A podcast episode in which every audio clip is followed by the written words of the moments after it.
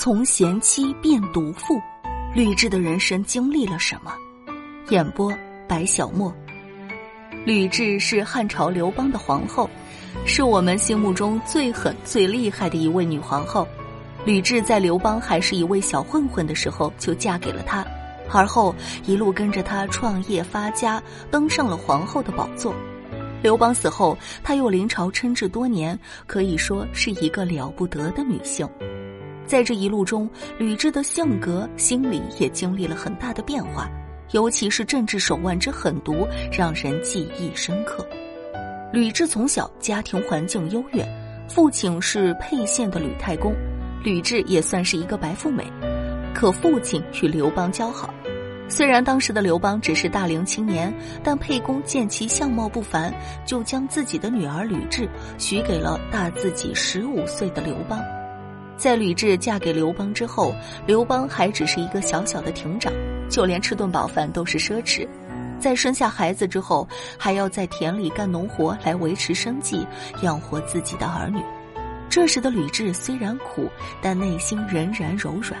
陌生的老人经过田间，她都会耐心招待。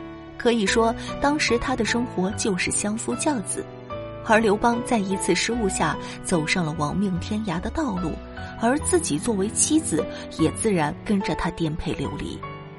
我们都说吕雉很狠，但她的丈夫刘邦狠不狠？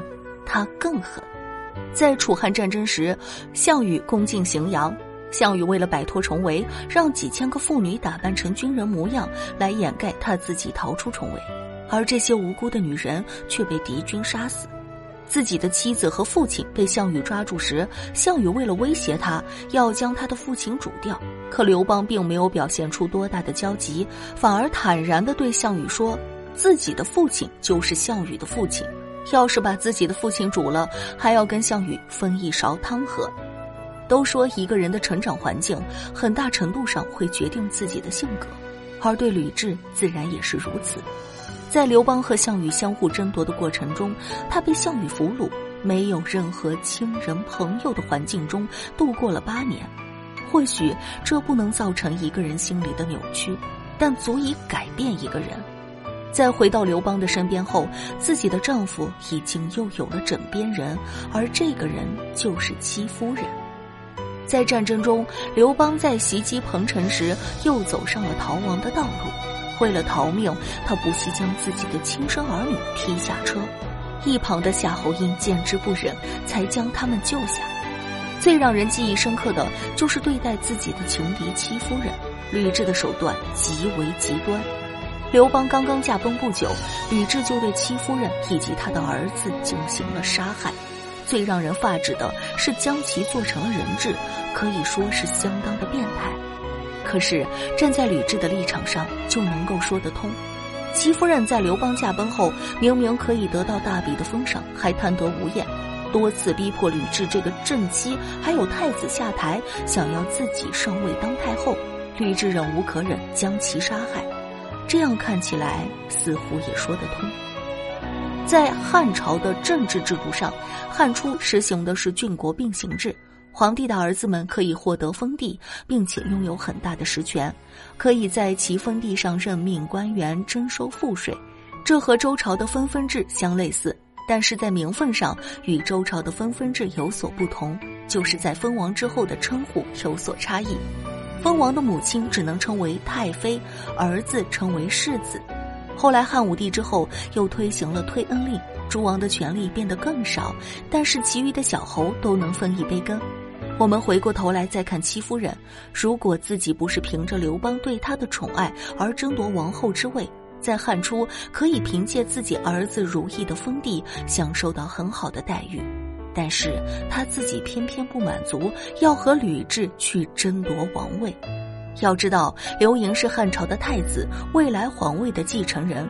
如果皇位被戚夫人的儿子夺去之后，自己是连做封王的机会都没有的，只有死路一条。吕雉这时找到了张良，请商山四号来辅佐儿子，这才算保住了皇位。而之后的历史发展也并没有更好。扶持儿子上位后，他的儿子不久也离开了人世。白发人送黑发人，可以说是世间最为残忍的事情。吕雉在人前却没有掉一滴眼泪，可见这位女性的内心有多么强大。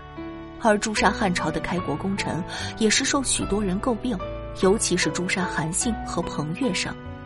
作为一个政治人物，在当时的历史条件下，消灭异姓王是当时汉朝的战略。韩信作为陈豨的同谋，更是威胁着汉朝的统治。而作为一个统治者，吕雉的做法显然是非常明智的。在他临朝期间，天下安然，他贯彻了与民休息的政策，慎用刑罚，无为而治。在这不久，汉朝成为了当时最强大的国家，当时的粮食产量也得到了大幅度的提升。仅仅是看这一点，吕雉在当时就是了不起的政治者。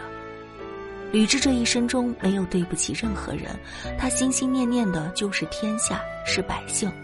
然而她这一辈子却始终没有被人好好爱过。现在再翻回头来看她，她是一个手腕强大的女人，可能自从她卷进政治的漩涡中就已经回不去了。而她与刘邦之间的爱情，却不容易让我们追溯得到。我们今天的分享就到这里结束，咱们下期节目再见。